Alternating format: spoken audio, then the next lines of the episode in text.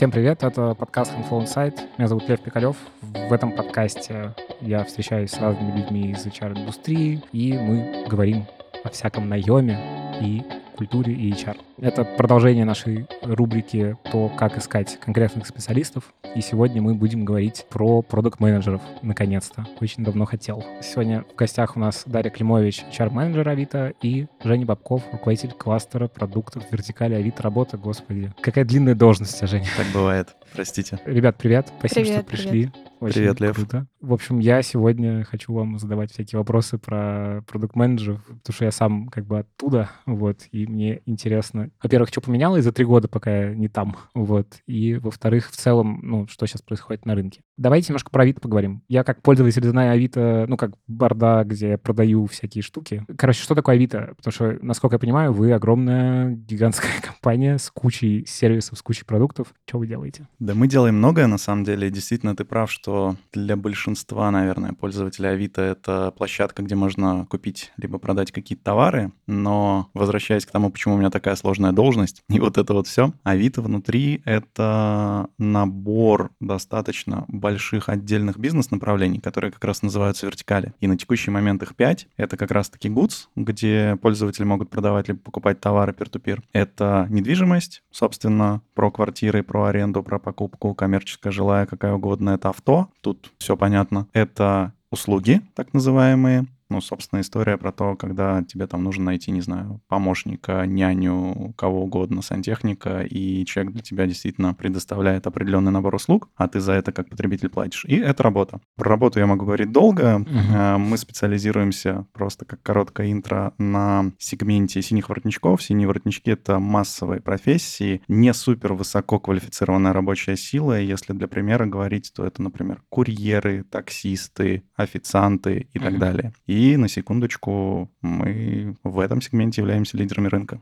Даш, а расскажи про Авито, как, ну вот про компанию в плане, сколько у вас людей работает, как вы устроены внутри, я понял про вертикали, но вот интересно там про оргструктуру и, в общем, вот это все. На сегодняшний день в Авито работает э, более трех тысяч сотрудников. Мы растем из года в год. Если посмотреть на оргструктуру Авито, то у нас есть э, несколько больших подразделений. Вот мы с Женей представляем Product and Tech направление, то есть э, это структура внутри Авито, где, собственно, сосредоточена вся продуктовая разработка, продукты, аналитики, дизайнеры, кого еще забыла? Разработчики. Разработчики, безусловно, да. Также у нас есть еще несколько направлений. Это бизнес-направление, оно у нас называется Verticals. Там, собственно, сосредоточены бездевы и все, что связано с развитием бизнеса. Также у нас есть э, Customer Support. Эти ребята у нас сидят э, в Питере. Там тоже такой же прекрасный офис, как и в Москве. И все, что связано с поддержкой пользователей, а, все сотрудники находятся там. И еще у нас есть подразделение а, GNA. Это, собственно, бэк-офис,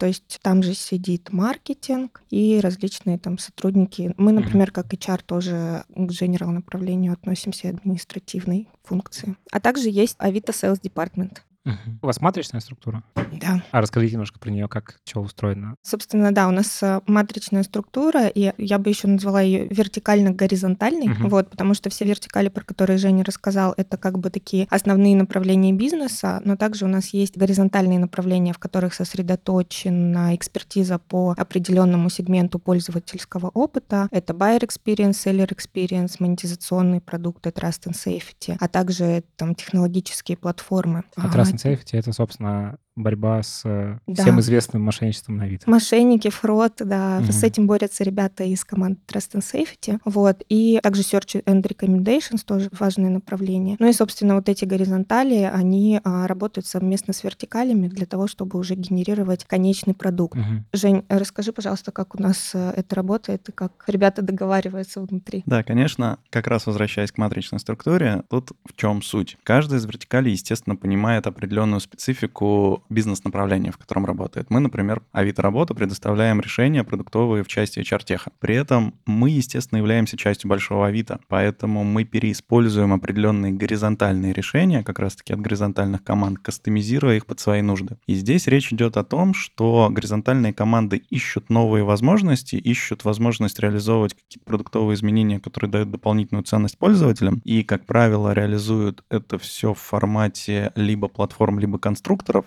над которыми уже можно делать определенные кастомизируемые надстройки, uh-huh. решающие базовые проблемы, либо какие-то, наоборот, специфические проблемы в каждой из вертикалей. И это, на самом деле, очень круто, потому что это позволяет экономить косты на разработку, uh-huh. иначе была бы ситуация, при которой, например, несколько вертикалей в параллели Одно пилят одно и то же, да. да. Угу. Поэтому мы таким образом оптимизируем те ресурсы, которые тратим на продуктовые изменения, в целом на развитие Авито как продукта или как набора продуктов. И это дает возможности каждой из вертикалей как раз-таки экономить, с одной стороны, свои ресурсы, а с другой стороны, горизонталям нет необходимости углубляться в вертикальную специфику, потому что они делают базовые, при этом достаточно ценные функциональности, опять угу. же, в виде конструктора либо платформ, и эти функциональности уже переиспользуются в зависимости от конкретного направления внутри конкретной вертикали вертикали. Мы сегодня собрались поговорить про продукт-менеджеров, вот, э, давайте прям с самого начала. Что это за ребята такие? Кто эти люди? Кто такие продукт-менеджеры? И, наверное, имеет смысл, ну, сказать, как у вас, э, что понимается продукт-менеджером, потому что на рынке везде черт знает, что понимается под продукт-менеджером. Их еще по-разному называют в разных компаниях. Вот, функционал у всех разный. Вот что такое у вас продукт-менеджер? И, может быть, э, с учетом того, что вы рынок хорошо знаете, в продуктовой разработке, вообще, как в других компаниях, что это на рынке такое? Какие-нибудь кривые кейсы и то, как у вас устроено? Слушайте, ну я когда общаюсь с кандидатами и начинаем подсвечивать э, какие-то основные моменты, которые в Авито э, не так, как э, во всех других компаниях, первое, что я говорю, что продукты не проекты, uh-huh. потому что во многих компаниях продукт слэш project, и ребята как бы совмещают э, два направления деятельности, да, и могут заявлять себя как продукты, а в нашей парадигме, когда мы там а, чуть глубже копнем, понимаем, что нам той самой продуктовой экспертизы, которую мы ждем, как раз-таки не хватает. Собственно, я, я не знаю, насколько это будет прямой ответ на твой вопрос, да, но я бы, наверное, подсветила еще немножко такую структурную особенность, что в Авито у каждого продакта есть своя выделенная продуктовая команда, угу. с которой он работает на долгосрок, да, то есть а, я знаю, знаю, что там из моего предыдущего опыта работала там в других компаниях, то есть команды могли на какое-то время за продактом закрепляться, дальше там новая задача, другая команда, например, UX-исследователи э, вообще как агентство работают, uh-huh. да, там аналитики тоже пришли, ушли, то есть вот такая какая-то агентская структура. Вот в нашей компании у продакта есть своя выделенная команда, и там каждый UX-researcher, каждый там дизайнер продукта, Закреплен. каждый аналитик, да, разработчик, все закреплены за, uh-huh. за своей командой, и они как бы полностью полностью погружены в контекст, и все ребята вот э, работают в одном контексте над своими задачами, да, и это на самом деле очень большой value нам дает. Если говорить про роль продукта в Авито, то Даша совершенно правильно сказала, что это не проектная функция, то есть у нас не то, чтобы за это, естественно, бьют по рукам, но с точки зрения культуры компании подразумевается, что функция продукт-менеджера — это не про то, чтобы взять какую-то готовую, понятную, уже разложенную вот буквально по гранулам историю и просто ее реализовать. Это mm-hmm. исполнение, это как бы про проектную работу больше. В Авито продукты — это прежде всего те люди, которые анализируют поведение пользователей, пытаются понять проблему и их источники, а дальше, собственно, из возможного диапазона решений выбрать наиболее оптимальное, которое даст большую ценность. Продолжение того, о чем говорила Даша, помимо ресурсов, помимо э, там необходимого набора каких-то базовых предпосылок для того, чтобы продукт-менеджеру выполнять свою работу качественно, у продукт-менеджера, естественно, есть еще и фокус определенный. Угу. И он заключается во владении либо кусочком продукта, либо целым продуктом, либо портфелем продуктом в зависимости от карьерного уровня, в зависимости от грейда и, собственно, того комплекса задач, который вот на определенном этапе продукт-менеджеру или человеку в продуктовой ветке необходимо решать. Угу. Естественно, есть э, определенная доля автономности. Ну и по понятным причинам, чем более джуновый продукт, тем степень автономности меньше. Но опять же, тут все очевидно достаточно, и мы понимаем, что там на определенных уровнях человек физически, а, ментально, с точки зрения насмотренности, с точки зрения экспертизы опыта, как угодно может решать задачи определенного уровня сложности. И дальше эта сложность повышается и повышается. При этом в Авито с точки зрения целеполагания все достаточно сильно прокачано, и в практическом смысле это значит, что у любого продукта есть возможность есть проанализировать, а зачем он ту или иную задачу делает. И попробовать обосновать это на уровне каких-то доказательств в явном виде. Поэтому у нас очень сильно развита история там, с Discovery продуктовым, когда ты пытаешься, опять же, проанализировать базовый контекст, понять, в чем проблема, и определить какое-то наиболее хорошее в данном случае решение для этой проблемы. Mm-hmm. Это ни в коем случае не отменяет feature requesting, ну, потому что как бы мы работаем в коммерческом бизнесе, у нас есть куча стейкхолдеров, есть куча заказчиков, и иногда какие-то штуки просто надо делать. Но при этом эти штуки транслируются не в формате сделайте вот такую кнопку в таком-то размере с такими-то паддингами, например, такого-то цвета, и вот поместите ее вот в это место конкретно. В формате user story. А в формате либо user story, либо проблемы. Mm-hmm. То есть мы понимаем, что там с точки зрения бизнеса или с точки зрения любых сопутствующих функций, например, продаж, а через продажи, через Авито Sales Department к нам прилетает достаточно большое количество обратной связи именно от наших крупных клиентов, понимаем, что есть определенные сигналы, и мы эти сигналы пытаемся как раз-таки транслировать в плоскость в начале проблемы и понять, какую именно проблему мы решаем, почему вообще такой сигнал возник, а затем, естественно, в плоскость решения. И здесь как раз-таки у каждого продукта на любом уровне есть автономность, и то discovery, которое продукт менеджер совершает, это вот именно про автономность в формате выбора наиболее оптимального решения. Естественно, это решение нужно в том числе обосновать, поэтому там в дальнейшем используются различные качественные количественные исследования, подтверждения uh-huh. и бла-бла-бла для того, чтобы понять, что решение классное, оно позитивно влияет на либо какие-то конкретные продуктовые метрики, либо на бизнес. А давайте тогда, Даш, э, про какой-то портрет э, продакта, что это за skill set вообще, что это за ребята, вот, ну, условно, которых вы ищете. Это кто такие с точки зрения функционала, с точки зрения там условных. Ну, с продактами очень сложно как-то этот hard soft skills как-то разбивать, потому что там все перевернуто с ног на голову, но тем не менее, в общем, какие скиллы?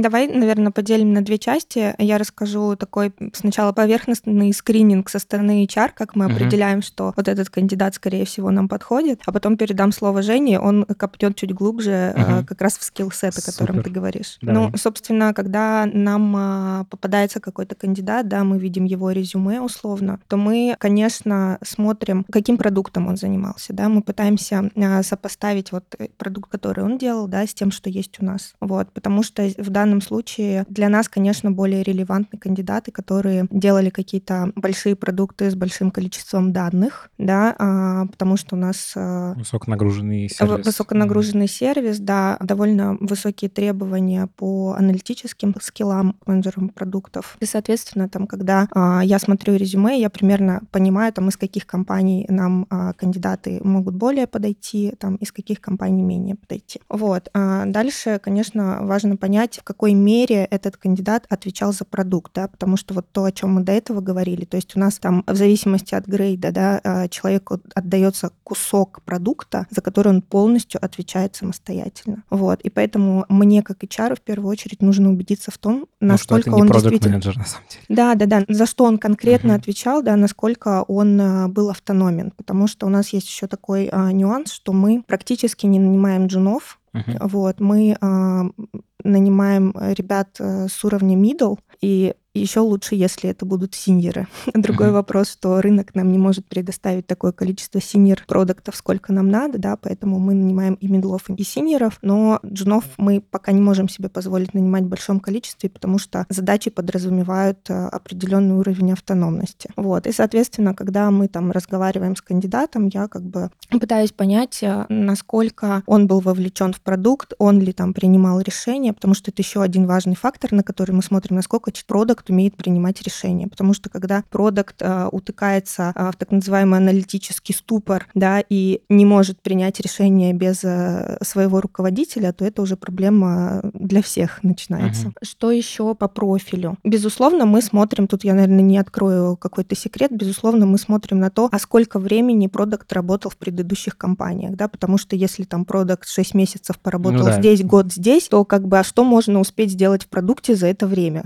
Скажите, uh-huh. пожалуйста. Вот, поэтому, ну, для нас важно, да, чтобы, ну, человек осознанно пришел там в точку А, там, не знаю, на каком-то уровне, там, нулевом, там, или, или последующем, да, и следующий вопрос, который я всегда задаю, а что стало? Вот что было, да, когда ты пришел, а что стало? Что ты сделал конкретно, uh-huh. да, и как ты это делал? А какие были проблемы там и так далее? И дальше, если а, человек а, ну, ведет диалог на достаточном для нас уровне, да, я понимаю, что он действительно погружен, я понимаю, что он автономен, то мы его приглашаем приглашаем наш процесс, который состоит из э, четырех основных секций, где мы уже очень подробно разбираем тот самый скиллсет, с которого ты начинал. Вот. И у нас э, тоже довольно детально прописано и осознанно нами всеми, что конкретно мы проверяем, да, и это еще один момент, который я считаю нашим преимуществом, потому что, опять же, зная, как нанимают продуктов в других компаниях, я понимаю, что процессы часто не идеальны, и там одна команда смотрит на одно, другая смотрит на другое, а потом, когда как бы вот это комьюнити продуктов сформировано, то там, не знаю, один middle продукт с другим middle продуктом э, вообще могут по... не соотноситься, угу. между ними огромный гэп, да, и как э, калибровать этих людей непонятно. А как вы это решаете? Еще раз, на что вы, чтобы они действительно как-то в вашу систему грейдинга угу. вписывались? Да, да, да. Давай я, наверное, расскажу про секции, через которые да. кандидат проходит, да, а дальше передам слово Жене, и он там копнет глубже. Первая секция, на которую мы приглашаем кандидата, она скорее такая секция знакомства для того, чтобы вообще понять, а нам с тобой по пути, uh-huh. у нас с тобой ценности совпадают, да, из серии, а что ты считаешь продуктово хорошо, а что ты считаешь продуктово плохо, да, ну, для того, чтобы вообще понять, насколько мы соотносимся. И это скорее разговор про там предыдущий опыт, про то, там, какими продуктами ты занимался, какой у тебя уже есть опыт, какого рода проблемы ты решал. Вот. А следующая секция, она а, более хардовая, потому что мы просим а, человека перед этим освежить свой пользовательский опыт на Авито, да, даем там некоторый кейс для преподготовки, а уже на этой а, второй секции ребята довольно глубоко оценивают э, тот самый скиллсет, про который Женя потом расскажет. Uh-huh. Вот. Дальше у нас есть э, аналитическая секция. Э, зачем она нужна? Ну, собственно, высоконагруженный продукт, много аналитики, и тут важно понять, а что продукт умеет делать сам, а как он умеет ставить задачи аналитикам, а может быть там он... Э, есть компании, да, где продукты часто и в аналитику довольно глубоко залезают, mm-hmm. или там выросли из аналитиков, да, то есть а в зависимости от того, в каком подразделении у нас открыта вакансия, у нас тоже есть э, там заранее договоренности, там, э, насколько прокачанный аналитический скиллсет должен быть у продукта, которого вот мы в тот или иной продукт ищем. И еще одна секция — это UX, проверка гипотез, и, собственно, здесь нам помогают ребята из UX-лаборатории, которые проводят как раз секцию по UX. А, то есть, получается, для одного кандидата на должность продукта Четыре секции. Э, это четыре собеседования? На самом деле их больше. Пять? Жень подсказывает. Да, да, да. А, вообще процесс выглядит следующим образом. У нас а, сначала происходит довольно глубокий HR-скоринг, потому что у нас а, HR довольно сильно погружены в продуктовый процесс, да, и могут на своем уровне уже примерно понять, а этот кандидат пройдет секции или нет. Вот. И, соответственно, первая встреча, да, первая секция, такая пресс-секция, я бы ее назвала, это вот этот HR-скоринг. Дальше идут четыре хардовые секции, про которые я сейчас сказала. Плюс у нас есть а, глубокое HR-интервью. Для нас это очень важно, потому что у Авито совершенно уникальная культура есть, да, которую ты вот попадаешь в компанию, и ты понимаешь, что это вот особый мир. Здесь реально ценности — это не какое-то пустое слово, это не листочки, наклеенные на стенах, да, а реально компания вот э, работает по каким-то э, определенным законам, да, и у всех есть понимание, что такое хорошо, что такое плохо в контексте Авито. Вот, и поэтому на HR-секции мы очень глубоко говорим про ценности, а мы говорим про взаимодействие внутри команды. Если это а, руководитель, то мы довольно глубоко копаем в people management. Вот. Ну и, безусловно, мотивация тоже а, это очень важно, да, и важно понимать, а человек насколько надолго задержится, да, в нашей компании, потому что мы все-таки строим команду на долгосрок. Угу. Поэтому получается 6, 4 хардовые и 2 с HR. Мощно. Но это еще не все, Лев. То есть это только, понимаешь, ассессмент некий, да? Ага. Вот. А дальше, когда кандидат, э, в общем, уже мы понимаем, да, э, его уровень, дальше мы ему предлагаем финалы с командами. А, угу. Да, то есть это самое главное, чтобы игра была э, не в одни ворота, да, сначала кандидат нам про себя рассказывает, а дальше мы уже на финалах ему рассказываем про нас, продаем ему наши вакансии, наши возможности, пытаемся там раскрыть наш потенциал, да, для того, чтобы кандидат нашел как раз те точки взаимодействия взаимодействие с нами, чтобы ему стало интересно. Вот обычно это угу. может быть там до трех финалов. Офигеть. А вы, вот судя по тому, что ты сказал, как будто у вас есть в целом воронка без привязки к вакансиям конкретным, и дальше вы уже раскидываете там, угу. ну, туда, куда действительно этот человек максимально хорошо там подойдет, вольется. В общем, оно так и есть. Безусловно, бывают исключения. Иногда же бывает, э, что нужен какой-то продукт э, с уникальными скиллами. Мгм. вот, с каким-то особенным опытом. Тогда вот, и тогда идет точечный найм точечный найм, Мгм. да, там, э, там, не знаю, из каких-то определенных компаний, где есть вот эта вот экспертиза, и ее там больше нигде нет. Мгм. Вот. Если речь идет о ну, таких более общих э, вакансиях, да, то мы строим диалог с кандидатом так, что на входе мы говорим, что смотри, есть вот такие, такие, такие возможности, или расскажи нам, что тебе интересно, мы, соответственно, в зависимости от этого рассказываем, э, что в перспективе его ожидает на финалах. Он говорит, да, я готов, а, проходит весь этот процесс, и дальше мы знакомим его на финалах с нанимающими менеджерами, где они Мгм. уже очень подробно рассказывают про свои задачи, про свою команду, отвечают на все вопросы кандидата, потому что мы с большим уважением относимся к тому, что вообще-то вот эти вот шесть секций, которые он уже прошел, да, он инвестировал дофига времени, своих ресурсов, и поэтому мы понимаем, и мы хотим а, там максимально выложиться на этих финальных встречах, да, чтобы у человека не осталось никаких вопросов. Женя, расскажи э, теперь про харды. Соответственно, Даша верхнеуровнево описала те секции, которые у нас случаются с каждым из кандидатов, и действительно секции, которые касаются оценки хардов, их фактически четыре. Они дробятся на именно секции про продукт как таковой, и на самой первой секции, которая так и называется Product Hard Skills, на самом деле мы пытаемся определенными вопросами, ситуациями и кейсами понять, насколько каждый из кандидатов хорошо ориентируется или разбирается а сейчас буду перечислять в чем. Мгм. Соответственно, первый пункт — это понимание пользователя и его потребностей. То есть мы задаем некоторые вопросы относительно бэкграунда, относительно опыта э, кандидата, и на каких-то конкретных примерах из его практики, либо на каких-то предложенных примерах пытаемся понять, каким образом кандидат определяет, опять же, потребности пользователя и что он с этим вообще делает. Следующая штука, она такая, может быть, чуть более абстрактная, но тем не менее важная. Это э, некоторое системное мышление и умение взглянуть на картинку целиком. Потому что на разных опять же, уровнях экспертизы продуктовой уже недостаточно просто пилить фичи. Надо видеть так называемый лес за деревьями. Это, кстати, одна из ценностей Авито в целом внутри манифеста. И она про то, что ты можешь посмотреть широкоугольным взглядом на контекст, в котором существует твой продукт и в котором на самом деле существует пользователь. Не просто ты там пилишь какую-то очередную кнопочку и пытаешься расположить ее в наиболее идеальном месте, повышая конверсию там на какие-то сотые доли процента. Это никому не интересно особенно. Надо нести новую ценность. И новая ценность как раз-таки заключается в том, что ты пытаешься понять, а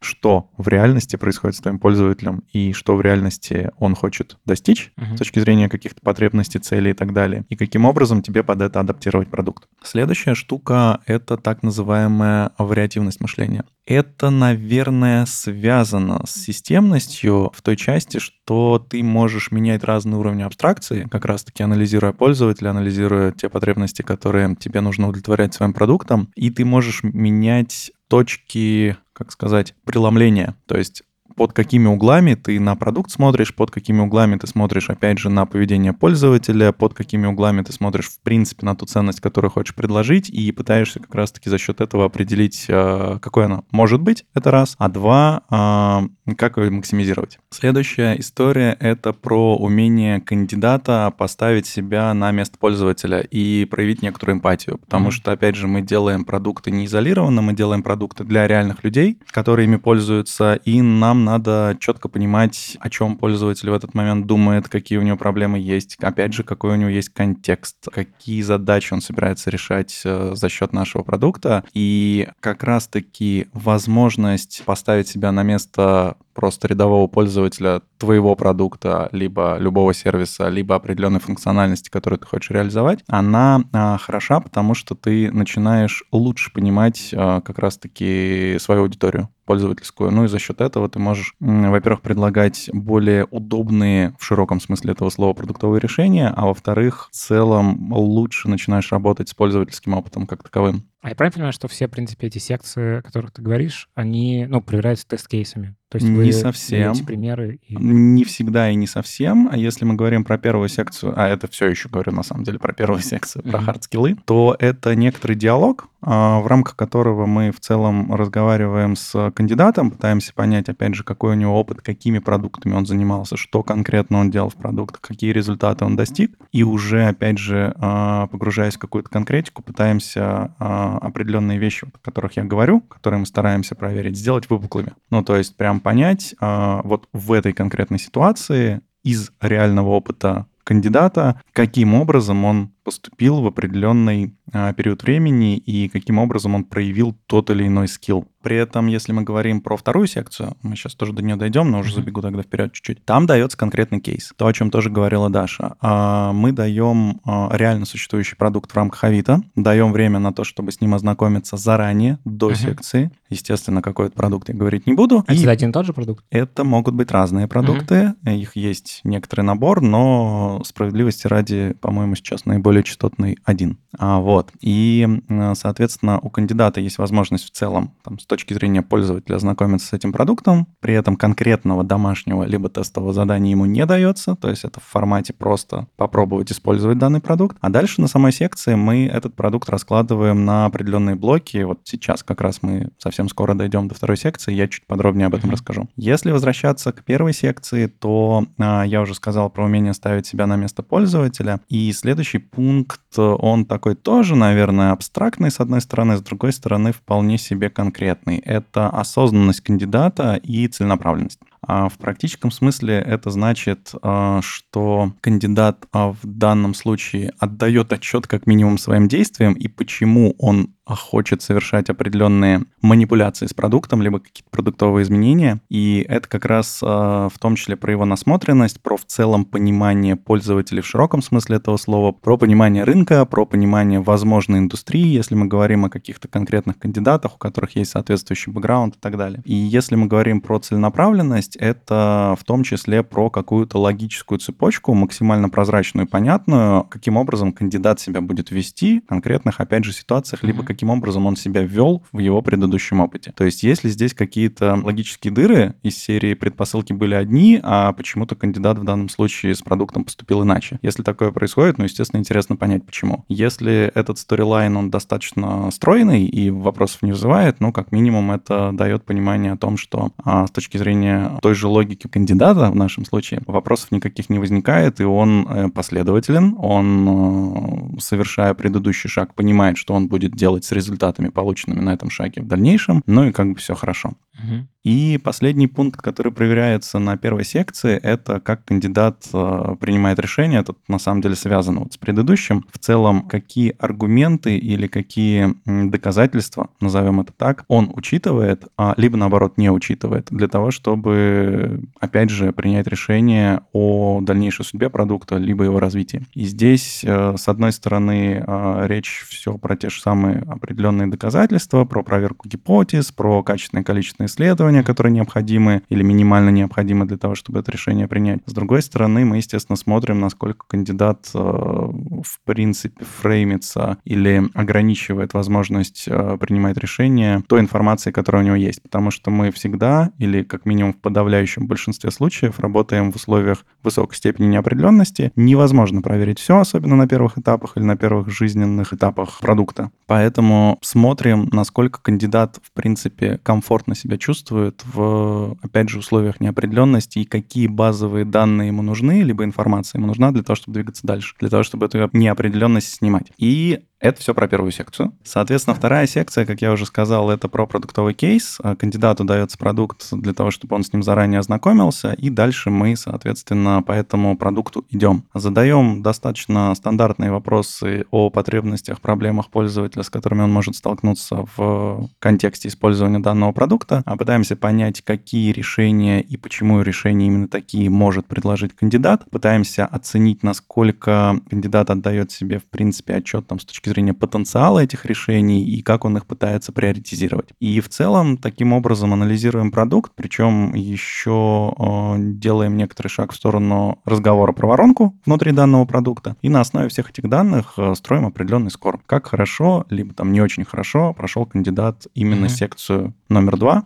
которая у нас называется продуктовый дизайн. Если говорить про третью секцию, это как раз-таки работа с аналитикой, там все достаточно тривиально, это понимание, с какими метриками кандидат работал, абсолютные, относительные, какие угодно. Это понимание, в принципе, каких-то базовых аналитических э, подходов, фреймворков э, для того, чтобы ну, в принципе, анализировать информацию, которую ты получаешь по продукту и по любым продуктовым изменениям, и эффективно ее в дальнейшем применять, опять же, для принятия решений о том, каким образом дальше развивать продукт. А, ну и плюс некоторые специфические аналитические вопросы, просто для того, чтобы понять, насколько кандидат ориентируется именно в треке аналитики. И четвертый пункт или четвертая секция — это как раз-таки история про UX, где наши коллеги из UX Lab дают э, некоторый набор кейсов UX-овых и пытаются понять, каким образом кандидат э, с этими кейсами бы работал в реальности, если бы вот перед ним такая проблема встала. Это про то, опять же, наверное, как... Э, а тут как будто бы, на самом деле, оно все про одно и то же, просто с разных как бы углов. Оно на самом деле так и есть, и эта оценка такая достаточно комплексная, и ты правильно совершенно говоришь про то, что с разных углов, потому что когда мы говорим там про продуктовые хардскиллы, мы, естественно, касаемся возможностей или подходов кандидата к целеполаганию, и это в том числе про метрики. Когда мы при этом э, ведем кандидата на аналитическую секцию, мы разговариваем прям фокус на прометрики. Mm-hmm. При этом, когда мы, а, например, на второй секции, связанной с продуктовым дизайном и с разбором кейса, а, говорим непосредственно о продукте, мы делаем сильный упор в пользовательский опыт, и это как бы в том числе про то, что мы делаем на UX-секции. То есть это все действительно перекликается просто на каждой из четырех секций есть некоторый фокус, в который мы бьем. Uh-huh. И все эти четыре секции, они на самом деле позволяют э, построить такую э, 3D-картинку относительно скиллов, э, возможностей и потенциала кандидата, на основе которой дальше уже может приниматься решение на уровне команд, насколько конкретный кандидат конкретной команде может быть интересен. Окей, давайте немножечко какой-то такой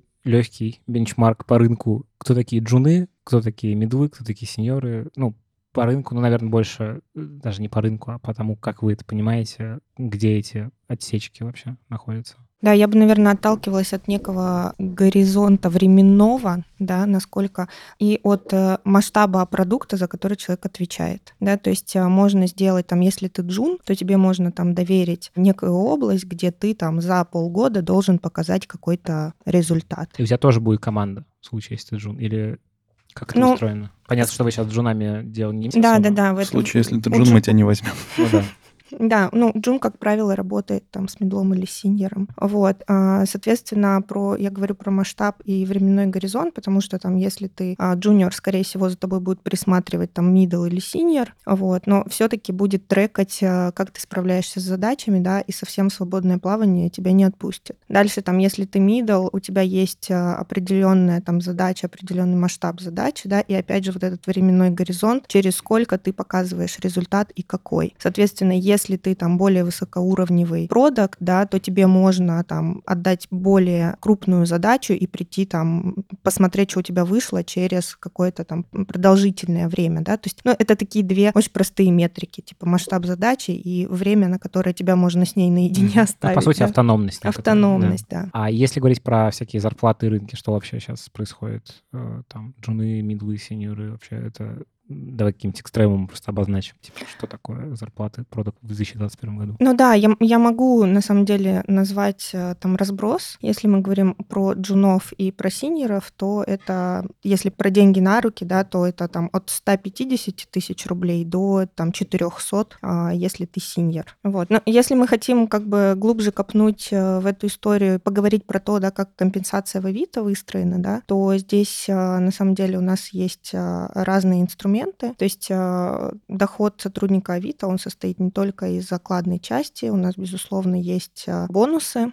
Вот, э, сотрудники получают премии по результатам performance review, вот. И эта премия привязана к оценке на performance review. То есть там, если у тебя может быть хороший результат, когда ты соответствуешь э, ожиданиям, да, у тебя может быть сверхрезультат, когда ты делаешь то, что от тебя ожидают, и еще больше, угу. да. И, соответственно, компания на самом деле это очень ценит, и э, мы всегда поощряем ребят, которые как бы э, стремятся к чему-то большему. Это какая-то значимая часть того, что человек на руки получает? Или это ну, какой-то такой дополнительный бонус, но не супер... Э, но это бонус, он зависит от э, годового дохода кандидата, да, он там может быть, э, если мы про целевой бонус говорим, там а, при хорошем результате, там это может быть 15 э, процентов, угу. там 10, 20, ну вот в угу. таком диапазоне. Это раз в год происходит история, да? Это в зависимости от грейда, но там скорее там раз в полгода, потому что у нас performance review происходит раз в полгода, там и каждые полгода мы трекаем, как человеку удалось справиться с задачами за полугодие, как он вырос сам относительно себя, да, потому что это тоже важно, mm-hmm. вот этот прогресс оценивать. Вот. Ну и, безусловно, там показатели его продукта. Какие.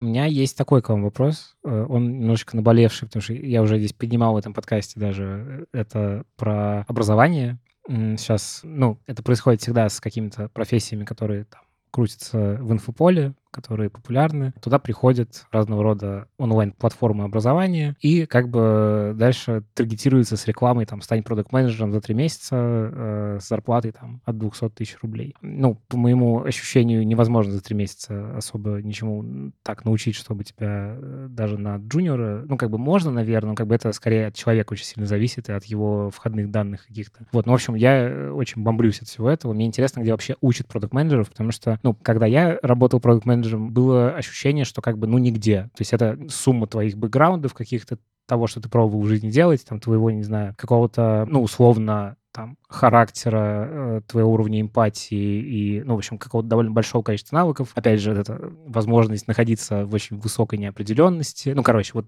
много всего, чего еще, и что это очень такая сложная составная профессия, которая даже, ну, сложно в какую-то институцию загнать, потому что она, э, ну, как бы про, про все на свете. Это, не знаю, как жур журналистики учить. Журналистика очень не про журналистику, а про кучу всего еще сверху, и там человеческий опыт, человеческий, вообще э, много, много всего, сори, что я ушел в эту сторону. Короче, где учат продуктов вообще? Учат ли где-нибудь сейчас так, чтобы вот можно было поучиться и действительно там попасть куда-то на работу? Слушай, мне кажется, что мы не сильно далеко шагнули от э, той ситуации, которую ты описал, что продукты — это люди, которые как-то своим опытом там до этого дошли, да, ну потому что там N лет назад такой профессии вообще не существовало. Мне кажется, мы не сильно от этого ушли. И несмотря на изобилие разных э, программ обученческих, да, условно увидев в резюме, что человек закончил там какие-то онлайн-курсы или даже пусть не онлайн, что он стал продуктом, ну типа нет, это, это не поможет. А это а, может быть обратным звоночком, что вы не смотрите эту кандидата? Нет, конечно, не нет, может? не может. Это на самом деле даже, знаешь, как работает? Например, если а, человек был, э, там, не знаю, дизайнером, например, или там аналитиком, и он понимает, что он хочет перейти в продукт, он может действительно пойти на какой-то там продуктовое обучение получить, да, вот это вот э, то, что сейчас популярно, да, угу. действительно, он там приобретет какие-то знания, которые просто помогут Некоторую э, карту кристаллизовать, угу. да, его представление об этом. Это будет безусловно плюсом, минусом это точно не будет. Вот, но сказать так, что да, сейчас вот это образование шагнуло на следующий уровень, и там э, три года назад э, все продукты были научены жизнью, да, ребята, а теперь вот кто-то выпускает готовых продуктов, я так сказать не могу. Жень,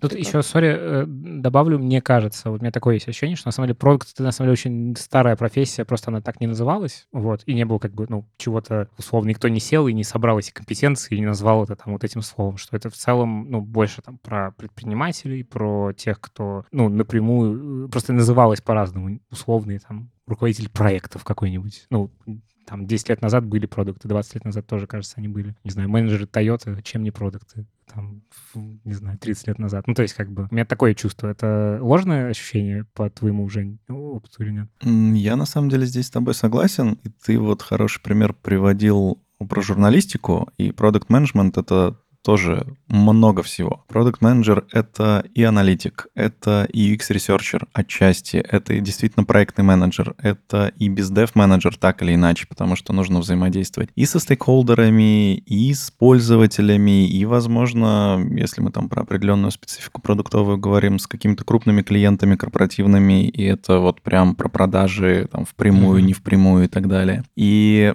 Продукт-менеджеры существуют 100% достаточно давно. С того, наверное, момента, как появился первый продукт. Еще даже в офлайне так mm-hmm. или иначе. Mm-hmm. Просто в какой-то момент времени это действительно приобрело оболочку именно продуктового менеджмента. Это начало так называться, при этом включает в себя достаточно большое количество скиллов и компетенций, которые необходимы для того, чтобы эффективно работать с продуктом. Почему, собственно, когда я про секции говорил, мы затрагиваем разные точки преломления кандидата и говорим отдельно про аналитику, говорим отдельно про UX, говорим про продуктовые hard skill ы и про продуктовый дизайн в том числе. Потому что это все требуется так или иначе. И возвращаясь к вопросу, есть ли какие-то курсы, где учат вот прям целенаправленно управлению продуктами, и после которых можно прям сразу пойти на работу в 200 тысяч э, в месяц, мне кажется, это бред, отчасти, потому что единственное, что делают эти курсы, они дают тебе некоторую матчасть, которая, в принципе, говорит о том, чем занимается продукт менеджер. При этом, да, в зависимости от конкретных курсов тебе даются там более-менее реалистичные кейсы, на которых ты можешь как-то что-то себя попробовать проявить и понять, насколько бы ты в реальной жизни или там в условиях приближенных к реальной жизни а, определенным образом себя повел. Ну и mm-hmm. почему, собственно. И это в том числе какая-то такая история, которая помогает на себя взглянуть со стороны. Вот у меня есть какой-то конкретный кейс, я пытаюсь его решить так, а дальше я понимаю, совершил ли я ошибки или все было здорово, а если были ошибки, то почему они возникли и в каких конкретных местах. При этом надо понимать, что работа менеджера продукта — это прежде всего работа с пользователями, с их потребностями и с ценностью. И если у тебя практического опыта в этом нет, ну, просто по объективным причинам, то вряд ли ты будешь ценен для какого-либо продукта, бизнеса или компании на первых этапах. Поэтому история про то, что ты закончил курсы, любые, мы сейчас не будем их рекламировать. Ну, это правда, да. Тем не менее, угу. это не означает ни в коем случае, что тебя там с руками и ногами оторвут. К сожалению, это так. Давай тогда сразу еще про каналы. Где вы ищете продукт-менеджеров? Где они обитают? Расскажи. Слушай, ну поиск продукт-менеджеров это всегда сложная история, особенно с текущим рынком, да, это не только про продуктов, про разработчиков, про аналитиков и про всех IT-специалистов, э, поэтому здесь, как правило, используется метод прямого поиска, хедхантинг, э, работа с комьюнити, посещение разных э, мероприятий с комьюнити, да, поэтому мечтать о том, что ты откроешь HeadHunter и найдешь классного продукта, это просто глупо, вот, поэтому у рекрутеров, которые работают в этом направлении, уже большой нетворк, и вот этот найм, он как раз происходит за счет э, того, что одни рекомендуют других. Вот. Вторая история, у нас э, довольно большой процент закрытия вакансий через а, программу внутренних рекомендаций, и мы ну, стараемся делать все для того, чтобы нашим сотрудникам это было интересно, да, потому что, ну, во-первых, здорово, когда сотрудники рекомендуют, да, то есть им самим хорошо в нашей компании, и они хотят там своих друзей тоже пригласить, приобщиться к нашему сообществу. Во-вторых, если наш сотрудник нам рекомендует э, специалиста, то, ну, он это делает не просто так, это значит, что он в какой-то степени уже понимает там его профессиональный потенциал, потенциал, да, и, скорее всего, у этого человека больше шансов пройти через э, все тернии, о которых мы до этого говорили. Да, вот. И что, что ты посоветовал компаниям, которые вот, ищут продукт-менеджеров, куда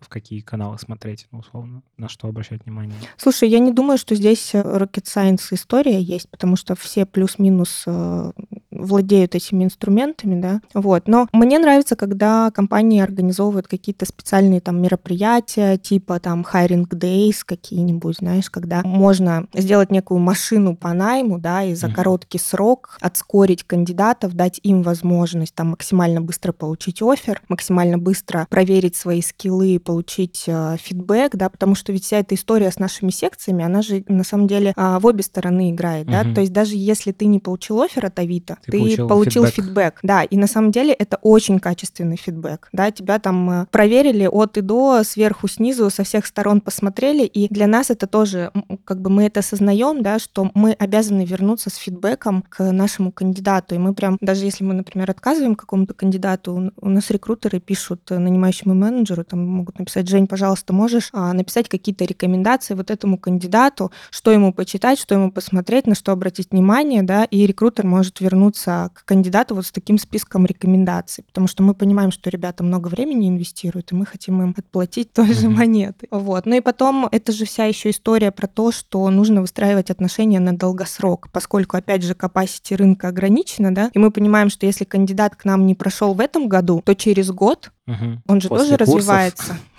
Ладно, извините. Да, он же тоже развивается. Он, возможно, придет к нам, и у нас будет там интересная для него роль. То есть это, по сути, еще работа с э, базой, которую вы собираете? Да, да, да, конечно, конечно. А, наверное, какой-то более-менее уже последний блок я хотел с вами обсудить про перетекание в продуктов изнутри компании, угу. других специалистов. Э, мы как раз до записи немножечко про это говорили, угу. что у вас эта практика есть. Вот как это устроено, через что проходят э, такие кандидаты изнутри? Угу. Ну, на самом деле, для того, чтобы аналитик стал продуктом в нашей компании, он должен э, пройти через те же секции, да, и показать, что его скиллсет соответствует. Только аналитик или как бы в целом Дизайнер, кто угодно. Угу. Из каких э, перетекает чаще всего? Из дизайна, из аналитики. Разработка? Э, Бывает, но В в ме- меньшей меньшем степени, да? количестве, да. А как процесс вообще устроен? Ну, то есть вот э, начиная от того, что человек, как он вообще эту инициативу может проявить внутри компании? Жень, расскажи что-нибудь из своих кейсов. У Жени просто было несколько уже. У меня, да, было два кейса, достаточно таких теплых, которые произошли вот не так давно. Как раз-таки с аналитиком у нас не получилась эта история, но там по другим причинам. А вот с э, коллегой, которая была дизайнером и непосредственно отвечала за дизайн, она перешла некоторое время назад в функцию продукт менеджмента а буквально вчера а еще одна коллега, которая изначально занималась маркетингом мобильным, тоже перешла ко мне в продукт. Это работает достаточно просто. Если говорить на моих примерах, то в какой-то момент времени мы э, поговорили с э, каждой из коллег в данном Ну, случае. Инициатива как бы от них исходила, то есть они... А как? здесь даже не инициатива скорее исходила, здесь исходили вопросы, есть ли, в принципе, какая-то потенциальная возможность Мгм. в какой-то момент времени перейти в функцию продукта, потому что мне это интересно. Ну и дальше я, естественно, понимаю, что а, если человеку что-то интересно, этот интерес там на дистанции сохраняется, либо даже усиливается, то либо ты предложишь такую опцию, либо человек, Человек эту опцию да, Да. будет искать э, вовне. Поэтому для нас как компании, для нас как команды, естественно, интереснее удерживать людей, потому что это снижает сильно расходы и на дальнейший поиск э, для того, чтобы закрыть эту функцию, и на анбординг,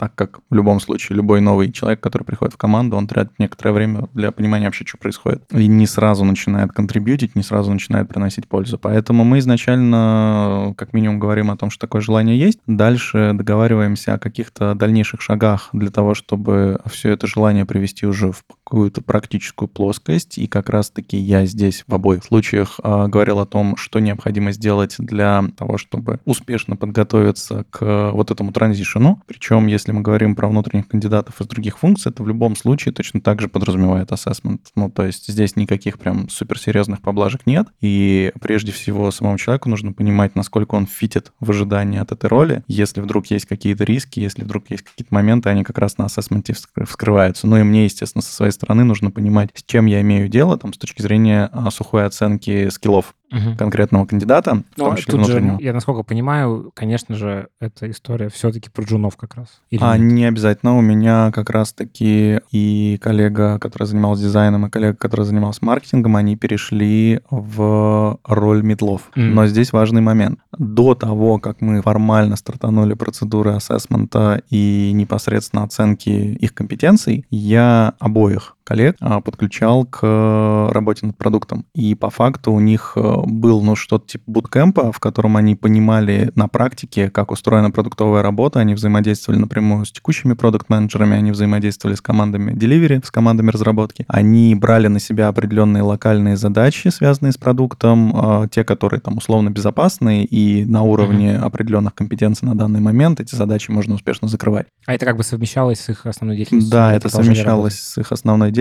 это правда, и мы договаривались с их руководителями функциональными, опять же, из дизайна, из маркетинга, что это так. Мгм. Потому что, ну, в сухом остатке, возвращаясь к тому, что если человеку эту опцию не дать, рано или поздно он просто Мгм. уйдет. И как бы с точки зрения компании это будет не самым оптимальным сценарием. Я бы тут добавила, что у нас, например, был еще кейс, когда человек тоже осознал, что хочет в продукт переходить, но у него не было возможности вот передвинуться в какую-то команду, которая рядом, вот как э, Женя рассказывает, да. Вот, он приходил просто в HR, посоветовался, что лучше сделать. Мы просто нашли ему ментора со стороны э, продакт-департамента. Этот ментор с ним поработал какое-то время, мне кажется, может быть, месяцев шесть. И Мгм. после этого, когда сотрудник почувствовал, что все, он в силах, он готов, он действительно прошел секции, и мы предложили ему одну из открытых вакансий. Круто. А давайте сейчас кратко, вот куда продукт-менеджеры, которые к вам приходят, в какие, условно, команды они могут попадать, какие вообще варианты есть внутри Авито? Вариантов куча. У нас постоянно открыт найм. Другое дело, скажу за себя, у меня на текущий момент ставки закончились. Пока что в этом финансовом году- Записывайтесь в лист ожидания к Жене Бабкову. Да, да, да, обязательно. У нас, кстати, классно и много чего интересного. А если мы говорим в целом про Авито, то, наверное, можно выделить э, пару направлений интересных. У нас э, совсем недавно а, появилась такая история, которая называется Experiments Lab. Это штука, которая нацелена на развитие культуры внутреннего предпринимательства. Предпринимательства. То есть понятное дело, что мы делаем какие-то достаточно разумные и заранее запланированные активности там, с точки зрения продукта, с точки зрения а, его развития в широком смысле этого слова внутри Авито. И это все соответствует там, стратегии развития компании, это подкрепляет, и все круто. И э, другой стороной э, этой ситуации является то, что мы как бы работаем абсолютно на понятном рынке нам, и дальше просто пытаемся в этом рынке усиливаться. При этом мы, естественно, хотим совершать какие-то прорывные истории, а прорывные истории прежде всего в нашей картине мира могут совершаться за счет внутреннего предпринимательства. И сейчас у нас э, появился